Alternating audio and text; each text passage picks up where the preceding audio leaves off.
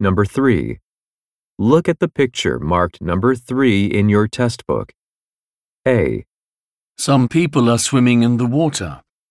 B, Some people are building a fence. C, Some of the people are waiting in line. D. Some of the people are picking flowers.